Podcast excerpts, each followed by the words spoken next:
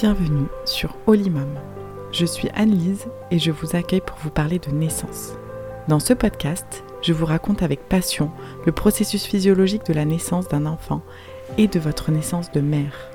J'aborde ici les mythes à déconstruire et les techniques pour transcender la douleur afin de passer le portail du premier jour du reste de vos vies en étant prête, puissante, rassurée et confiante, quel que soit votre projet. Moi-même maman d'un petit garçon qui a transformé ma vision de l'accouchement, du postpartum et de la vie en général, je vous souhaite la bienvenue dans l'expérience la plus transformante de votre vie. Bienvenue sur le septième épisode de la première saison du podcast Olimum. On approche doucement de la fin euh, de cette première saison qui euh, parle de l'accouchement, de la naissance, pour vous accompagner euh, en douceur et avec euh, un maximum de connaissances neutres et objectives jusqu'au jour J. Et aujourd'hui, on va traiter d'un sujet vraiment passionnant. J'ai l'impression de dire ça à tous les épisodes, mais en même temps, la naissance est passionnant.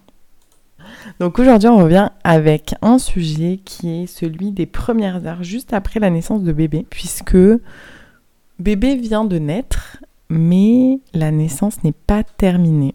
Il reste à délivrer l'organe que ton corps a fabriqué tout spécialement pour ton bébé.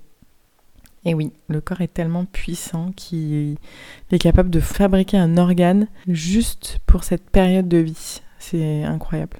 Et donc aujourd'hui, je vais te parler de ça et des précieux moments passés avec bébé dans les deux premières heures, ce qu'on appelle la golden hour.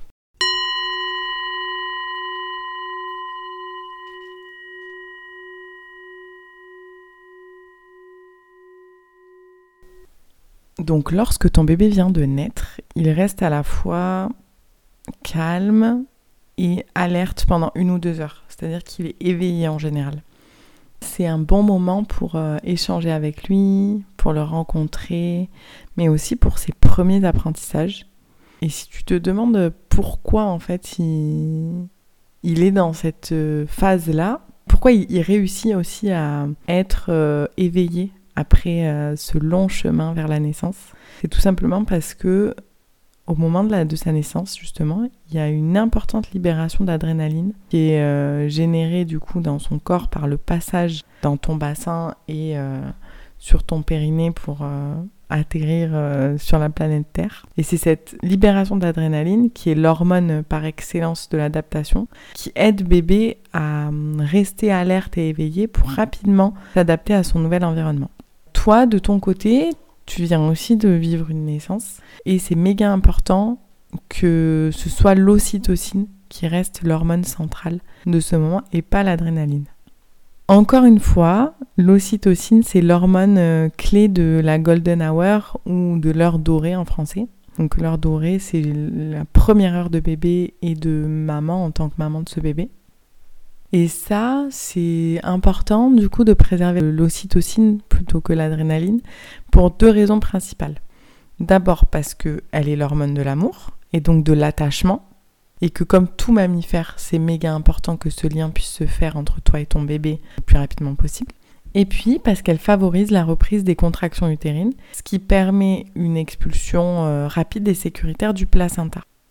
Pour aider ton bébé à facilement euh, s'adapter et euh, pour t'aider toi à sécréter un maximum d'ocytocine, il y a un, truc qui fonctionne très bien.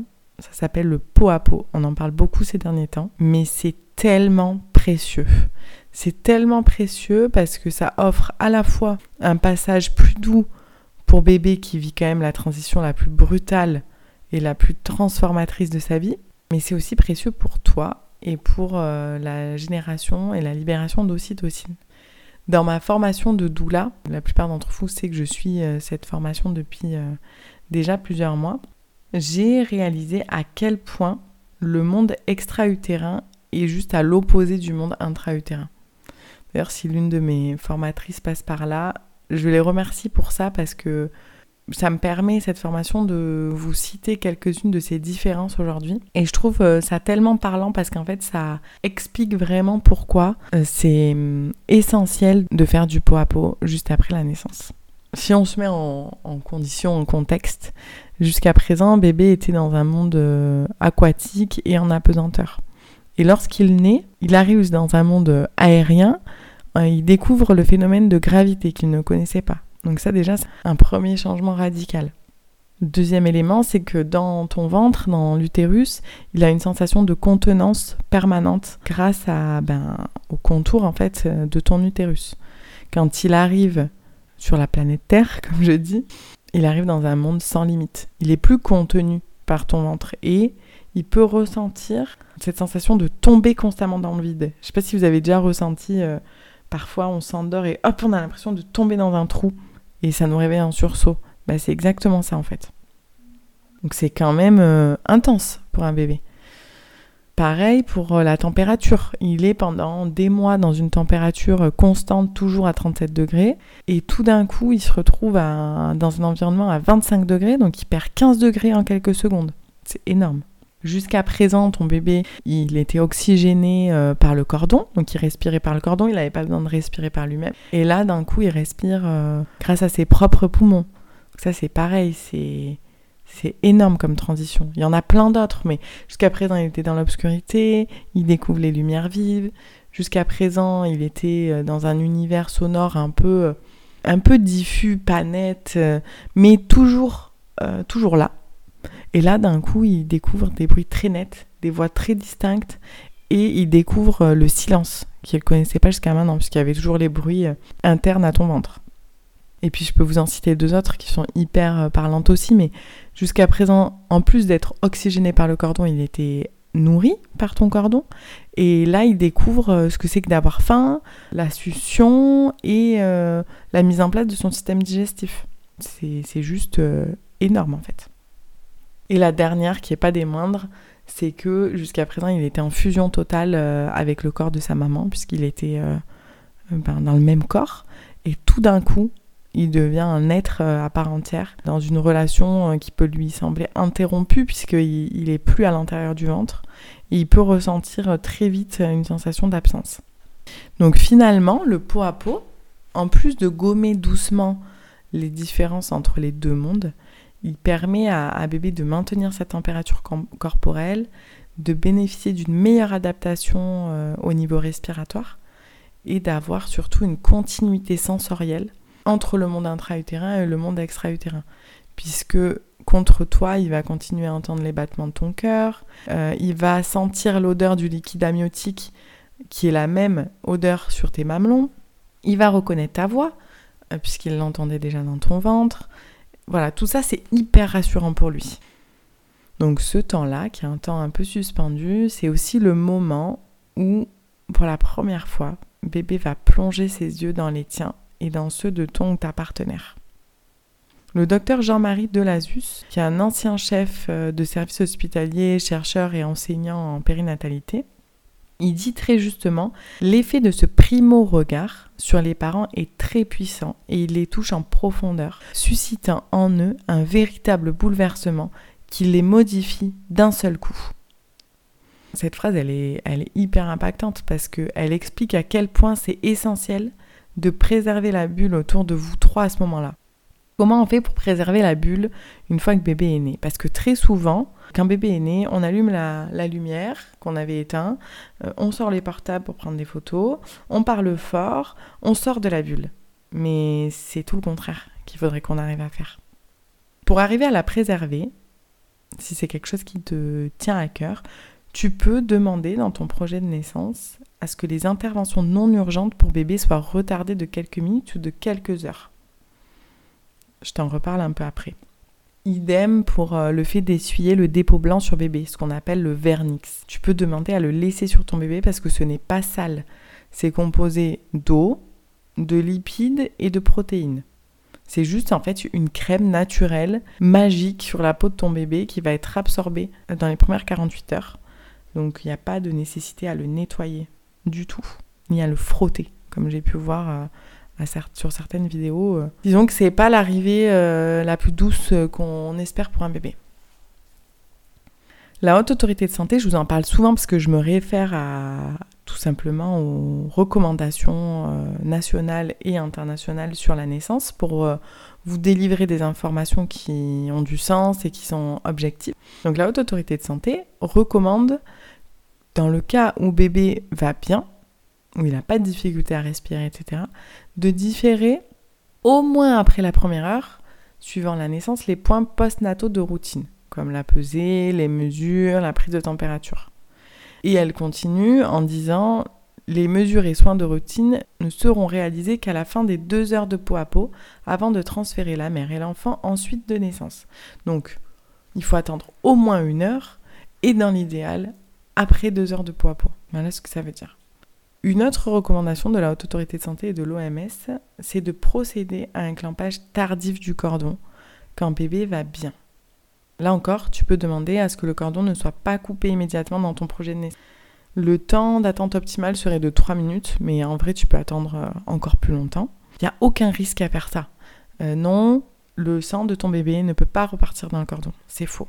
Ton bébé ne peut pas vider son sang dans le placenta. À partir du moment où il naît, il y a trois euh, artères et veines dans, dans le cordon, et les deux qui alimentent dans le sens bébé placenta se ferme à partir du moment où ton bébé naît. Il n'y a plus qu'un échange dans un sens qui est de du placenta vers ton bébé. Donc il n'y a, pas, a aucun risque.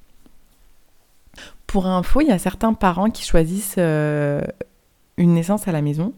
Et quand ils choisissent une naissance à la maison, ils peuvent euh, faire ce qu'on appelle le placental lotus et donc laisser le cordon se détacher seul dans les trois jours après la naissance. Donc voilà, c'est pour vous expliquer que il y a une énorme différence entre euh, couper le cordon immédiatement dans les premières secondes et euh, laisser le, placenta accroché à bébé pendant trois jours.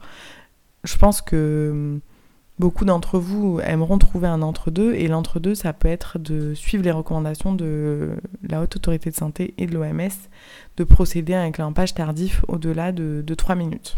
Pourquoi c'est méga important le clampage tardif? Parce que 30 à 40% du sang de ton bébé reste dans le cordon. Et c'est pas des extras de sang de ton bébé, c'est le, volume total en fait de son sang. Donc c'est hyper précieux pour lui. Je vais vous présenter quelques chiffres euh, qui parlent de l'intérêt d'un clampage tardif. Le clampage tardif, c'est l'augmentation de 40 à 50 mg par kilo de fer. C'est aussi l'augmentation de 50 à 60% de globules rouges c'est une diminution des risques d'anémie à 6 mois de vie assez importante. C'est aussi une meilleure transition respiratoire grâce à l'augmentation du volume sanguin. Et, cerise sur le gâteau, mais pas des moindres, c'est l'augmentation d'un billion de cellules souches. Les cellules souches, c'est ce qui permet à ton bébé de s'auto-guérir. On n'a pas envie de l'en priver en fait. Quand c'est possible, c'est vraiment précieux. Voilà, on, détecte aussi un meilleur score de développement social et moteur à 4 ans. 50% de tous ces changements arrivent dans la première minute et le reste dans les 2 à 5 minutes. Mais comme je vous le disais tout à l'heure, vous pouvez même attendre encore plus longtemps et attendre la délivrance du placenta pour choisir de clamper le cordon.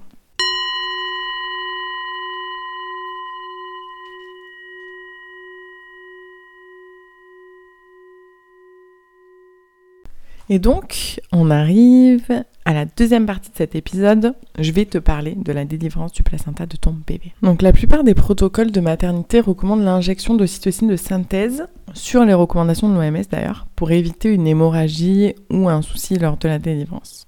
Vous avez été euh, plusieurs à me demander mon avis là-dessus, notamment sur Insta, et moi je suis pas médecin, donc je suis pas là pour, euh, pour vous donner des conseils euh, médicaux, mais je peux vous faire part par contre de mon expérience personnelle.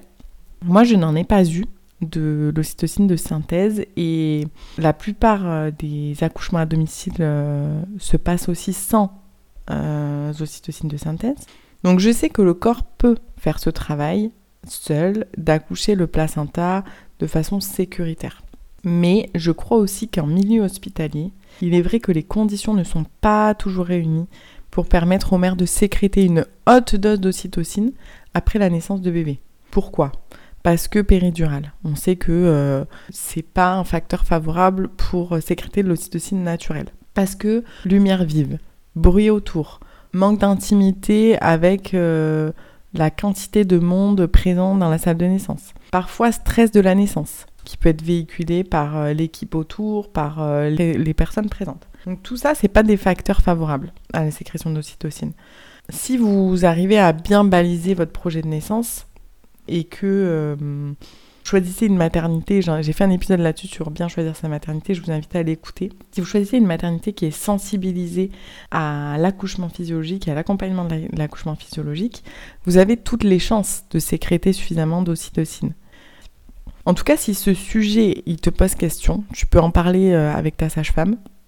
Elle sera à même de te répondre sur les aspects plus médicaux euh, de cette recommandation de l'OMS. Ce sujet-là, ça englobe euh, la peur de l'hémorragie de la délivrance, qui est une peur très présente dans la conscience collective, parce que, à juste titre, elle, elle est encore assez courante. Mais en plus de l'injection d'ocytocine, c'est ce que tu vas recevoir euh, après la naissance de ton bébé, tu peux mettre toutes les chances de ton côté pour favoriser ce moment, toi aussi. Parce que tout se passe en nous et mm, on est quand même la clé de, de la naissance, même si on ne peut pas tout maîtriser. Quand on sait, quand on comprend le processus physiologique, on a plus de chances de favoriser euh, un vécu de naissance favorable. Donc comment faire? Alors déjà, si tu as conscience que le placenta va naître, c'est énorme. Ça paraît surprenant de dire ça, mais en fait, euh, j'ai discuté avec des dizaines de mamans qui n'avaient pas conscience que leur placenta allait naître parce qu'elles avaient, un petit peu oublié. On en parle tellement peu que, on oublie. Et moi-même, je me souviens très bien, pourtant j'étais très informée lors de la naissance de mon fils, qu'après la naissance de mon fils, c'est la sage-femme qui, m'a dit, bon ben, là on va sortir du, de l'eau pour la délivrance du placenta. Ah oui, c'est vrai. Donc euh, voilà. Ça, c'est important de déjà euh, se dire, euh, il y a cette étape et elle, est, elle, fait partie de la naissance. Ensuite, si c'est ton souhait, que tu as envie de, le faire, tu peux proposer une première tétée à ton bébé. Ça permet de sécréter beaucoup d'ocytocine. Que tu aies le projet d'allaiter ou pas, il y a certaines mamans, même si elles ne projettent pas d'allaiter, elles proposent cette première tétée. Voilà pour créer ce premier lien, pour euh, essayer aussi, parce que parfois on se dit euh, euh, on a envie d'allaiter ou on n'a pas envie, mais en fait on ne sait pas ce que c'est, on ne connaît pas la sensation que ça va, que ça va procurer, donc on, tente la première tétée, et en fonction de cette première tétée, on décide si on, souhaite ou pas allaiter. En tout cas, c'est un bon facteur pour générer de l'ocytocine. Et ensuite, l'autre facteur, c'est tout simplement de respecter les besoins fondamentaux de la naissance que sont l'intimité, donc par une lumière tamisée, une ambiance qui reste calme, sécuritaire, le moins de monde possible dans la salle, exactement comme pour la naissance de ton bébé. Une fois que ton placenta est né, si tu es en maternité, il faut que tu saches qu'il sera considéré comme un déchet organique. C'est bien différent dans pas mal de cultures et j'ai vraiment à cœur de t'en parler parce que de plus en plus de familles qui choisissent la naissance à la maison ne jettent pas le placenta de leur bébé. Certains, euh, par exemple, en font une empreinte sur un papier canson pour en garder une trace, avec euh, soit le sang du placenta, soit euh, de la peinture. Dans pas mal de maternités maintenant, les sages-femmes sont habituées à ce type de demande. Donc si tu as envie de repartir avec l'empreinte du placenta de ton bébé, n'hésite pas à le mentionner dans ton projet de naissance et à amener euh, le nécessaire pour le jour J. D'autres euh, bah, choisissent de faire un bébé lotus. Donc ça, je vous en ai parlé un petit peu, c'est le fait de euh, garder le placenta accroché à bébé par le cordon jusqu'à ce que le cordon se détache de lui-même dans les trois jours en général. Ça peut durer plus, mais en général, c'est trois jours. Pourquoi le, bébé lotus? Parce que certains ont la croyance que l'âme de bébé est contenue dans le placenta et que l'âme se télécharge du coup du placenta jusqu'au corps de bébé et que ça prend du temps et que du coup on laisse le processus naturel de détachement se faire jusqu'au téléchargement complet de l'âme. Quand le cordon se coupe naturellement, l'âme est entièrement incarnée dans le bébé. Voilà, bon, ça vous parle, ça vous parle pas. En tout cas, je trouve ça super intéressant de savoir euh, ce qui se fait aussi dans les autres cultures et ce qui se fait en France parce qu'il y a des familles qui choisissent euh, de faire le bébé lotus, même si c'est très euh, rare encore. Ensuite, il y a d'autres familles qui choisissent de l'enterrer sous un arbre, par exemple. La symbolique est belle parce que souvent, euh, on fait le choix d'un arbre fruitier. Donc, ces familles-là euh, enterrent le placenta sous un arbre fruitier en pensant que le placenta va nourrir l'arbre fruitier qui lui-même nourrira par ses fruits le bébé ou l'enfant, parce qu'il ne va pas manger des fruits tout de suite.